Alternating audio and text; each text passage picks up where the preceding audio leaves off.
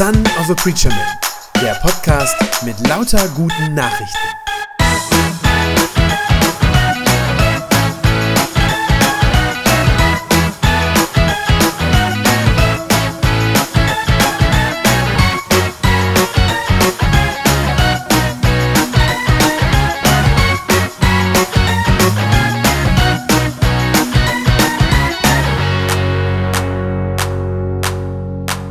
Jetzt ist es soweit.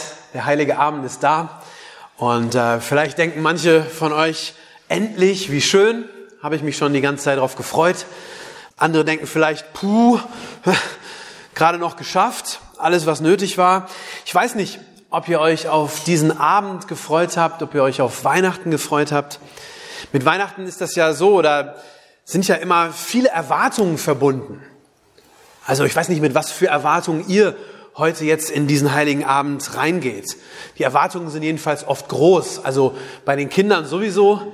Die erwarten natürlich die Geschenke. Ist eben im Familiengottesdienst auch ganz deutlich geworden. Ähm, aber auch wir Erwachsene haben bestimmte Dinge, auf die wir uns freuen und die wir erwarten. Vielleicht ein gutes Essen. Endlich mal Zeit mit der Familie haben. Vielleicht ein paar Urlaubstage ab heute oder im Anschluss. Äh, ein bisschen ausruhen natürlich über die Feiertage. Irgendwie sowas. Wie auch immer du persönlich auf Weihnachten blickst, was auch immer deine Erwartungen sind, irgendwelche äh, sind es garantiert. Also mit irgendwelchen Erwartungen gehen wir an dieses Fest ran. Und ich habe uns einen kurzen Abschnitt, einen Bibeltext mitgebracht für die Predigt heute, in dem es auch um Erwartungen geht. Das ist ganz spannend. Dieser Text ähm, ist aufgeschrieben worden von dem Propheten Micha, und zwar fast 700 Jahre bevor Jesus überhaupt geboren wurde. Also 700 Jahre früher, vor diesem ersten Weihnachtsfest. Und es ist wirklich verrückt, wenn ich das jetzt gleich vorlese, werdet ihr das merken. Obwohl die Geburt von Jesus in Bethlehem noch wirklich hunderte von Jahren äh, in der Zukunft liegt, ist trotzdem in diesem Text schon die Rede von Jesus. Also der Prophet, der das aufgeschrieben hat, der redet über Jesus und er verrät uns schon im Vorfeld schon ganz viel über Jesus. Hört mal hin. Micha 5, die Verse 1 bis 4. Da steht, du Bethlehem in Ephrata, so klein unter den Hauptorten Orten Judas. Aus dir soll der hervorgehen, der mein Herrscher über Israel sein wird. Sein Ursprung liegt in der Vorzeit.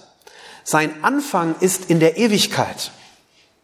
Er gibt sein Volk den fremden Preis, bis eine Frau den Sohn gebiert. Dann kehrt der Rest seiner Brüder zu den Israeliten zurück. Er tritt auf und weidet sie in der Kraft Gottes, im höchsten Auftrag seines Gottes. Sie werden in Sicherheit leben, denn jetzt reicht seine Macht bis ans Ende der Welt. Er wird der Friedensbringer sein wenn Assyrien in unser Land kommt und sie in unsere Paläste eindringen.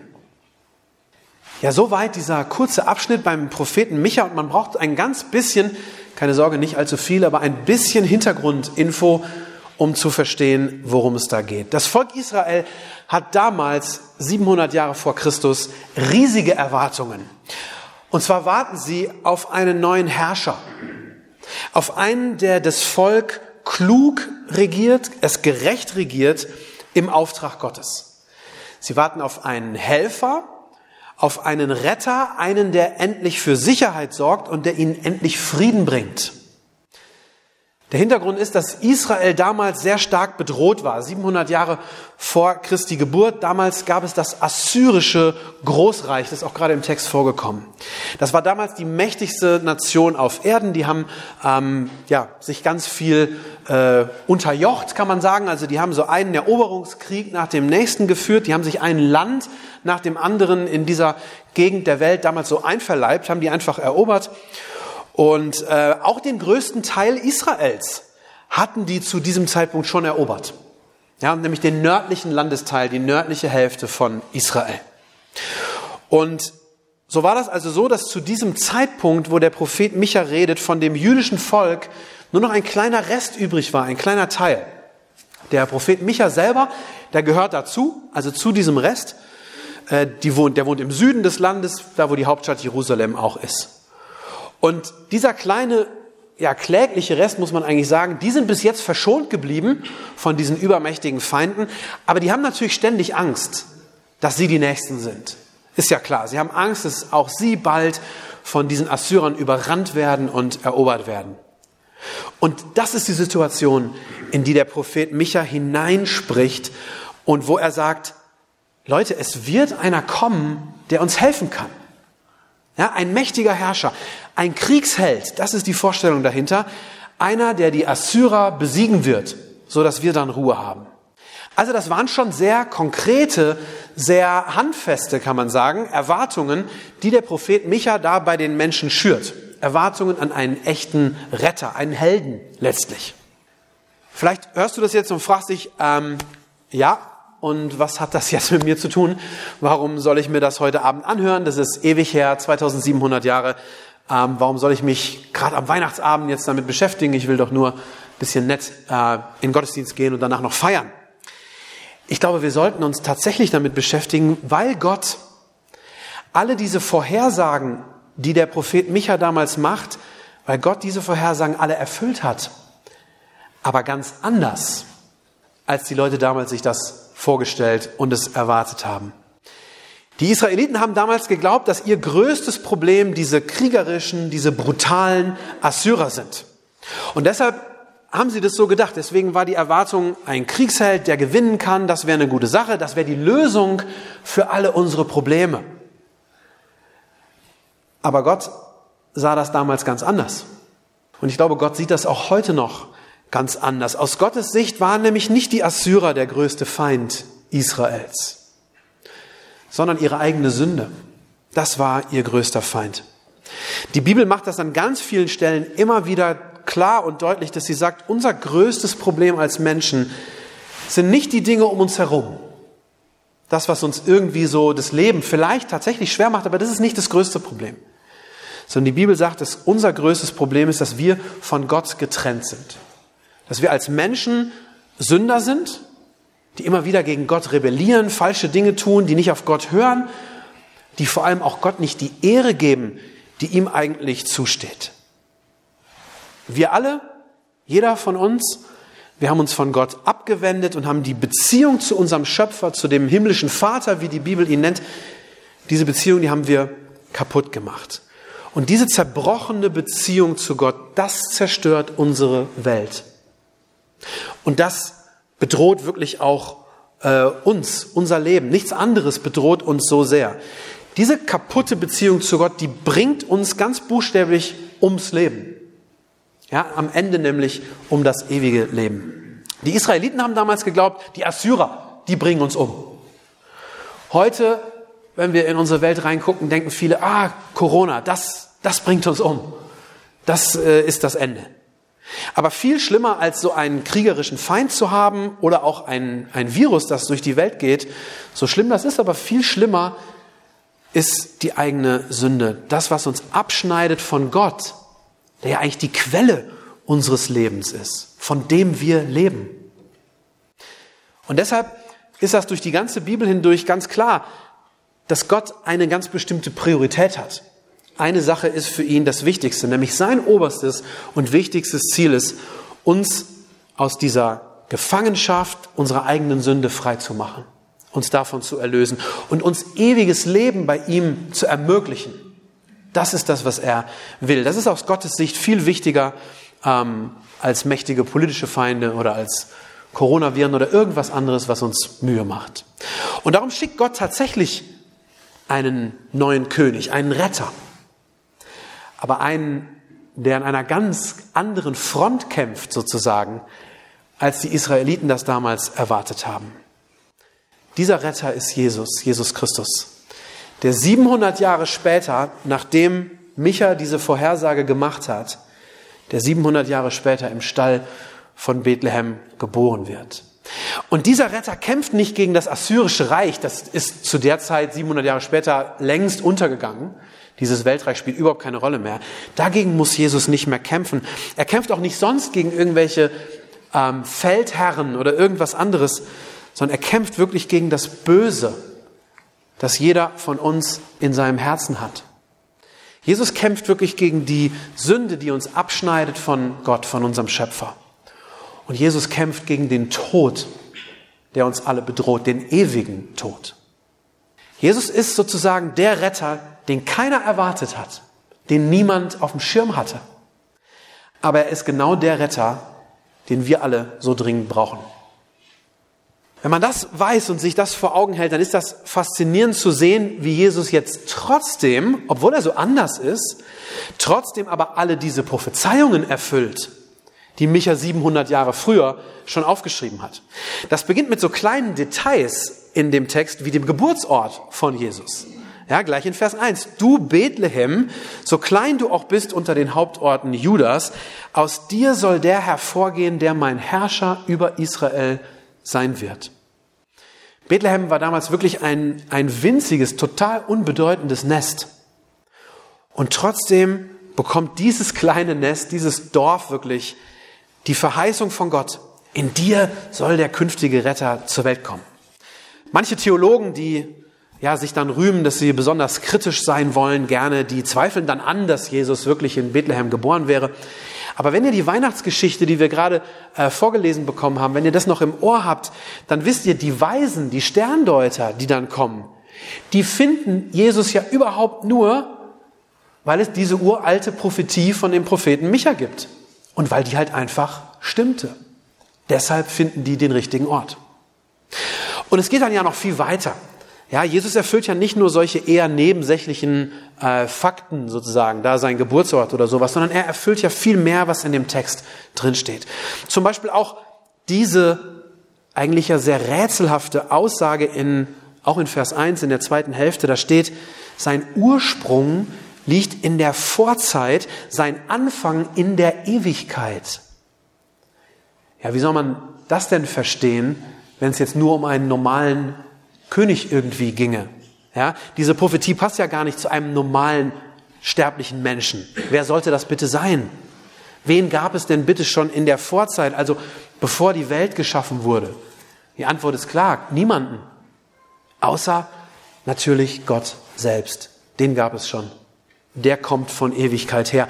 Das heißt, schon etliche Jahrhunderte vor Jesu Geburt bereitet Gott die Menschen darauf vor, dass er sagt, der, der kommende Retter, das wird kein normaler Mensch sein. Ja, sondern Gott sagt schon vorher, dass er selber, Gott selber kommen wird. Und sogar, dass dieser Retter dann als Baby zur Welt kommt. Sogar das hat der Prophet Micha schon angekündigt. In Vers 2 steht das, er gibt sein Volk den Feinden preis, bis eine Frau einen Sohn gebiert.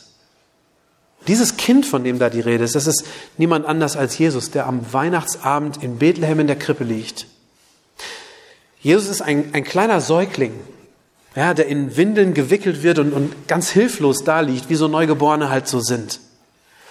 Und trotzdem ist Jesus zugleich Gott, der aus der Ewigkeit her zu uns kommt. Wenn das mal kein echtes Wunder ist. Also wir sehen Micha, der Prophet Micha, der wusste schon so einiges über den Retter. Gott hatte ihm schon so einiges gezeigt, vorab offenbart, nämlich dass der Retter in Bethlehem äh, geboren wird, dass er aus der Ewigkeit herkommt, von Gott herkommt und dass er als kleines Baby zur Welt kommt. Das alles wusste Micha schon und hatte schon prophezeit und trotzdem glaube ich, dass der nicht wirklich wusste, wie dieser Retter, dieser Messias am Ende sein würde. Nicht wirklich. Micha hatte schon so bestimmte Ideen, so ein paar Einsichten sozusagen, die er haben durfte. Aber ich glaube, wäre er dann am Weihnachtsabend wirklich dabei gewesen und hätte daneben gestanden mit den Hirten, ich glaube, er wäre trotzdem ja völlig überrascht und umgehauen gewesen. Das glaube ich schon. Micha hatte so, man könnte sagen, Teile eines Bildes von dem zukünftigen Retter, aber dieses Bild war nicht vollständig. Ich weiß nicht, puzzeln manche von euch gerne? Kriegt jemand ein Puzzle heute Abend zu Weihnachten? Ähm, man könnte vielleicht sagen, wenn Gottes Rettungsplan ein Tausend-Teile-Puzzle ist, dann kannte Micha davon fünf Puzzlestückchen. Und die hat er schon gesehen und konnte die beschreiben. Aber er hatte eben noch nicht das volle Bild. Und deshalb ist es dann auch so, dass dieser Retter, als er dann geboren ist, als er dann da ist, dass dieser Retter dann noch weit über das hinausgeht, was der Micha vorhergesagt hat. Also es bleibt nicht dabei stehen, sondern Jesus übertrifft sogar noch diese Prophezeiungen, die der Micha vorher gemacht hat.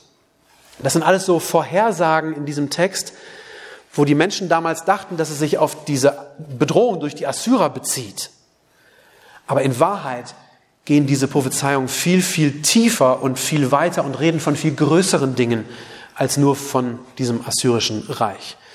Zweite Hälfte von Vers 2, da steht, wenn der Retter dann kommt, dann kehrt der Rest seiner Brüder zu den Israeliten zurück. Damals haben die Leute gedacht, das soll heißen, dass die, die im Krieg verschleppt worden sind, dass die dann nach Hause zurückkommen. Aber es ist toll zu sehen, wie Jesus später im Neuen Testament äh, alle Menschen, die ihm glauben, Brüder und Schwestern nennt. Das sagt er zu allen.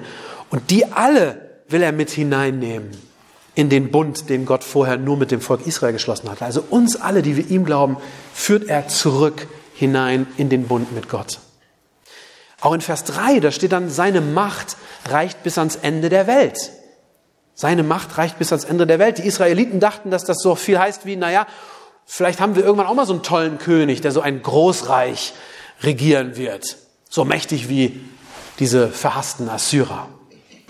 Aber Gott hat viel mehr vor, als so ein irdisches Königreich zu bauen, das heute besteht und morgen wieder weg ist.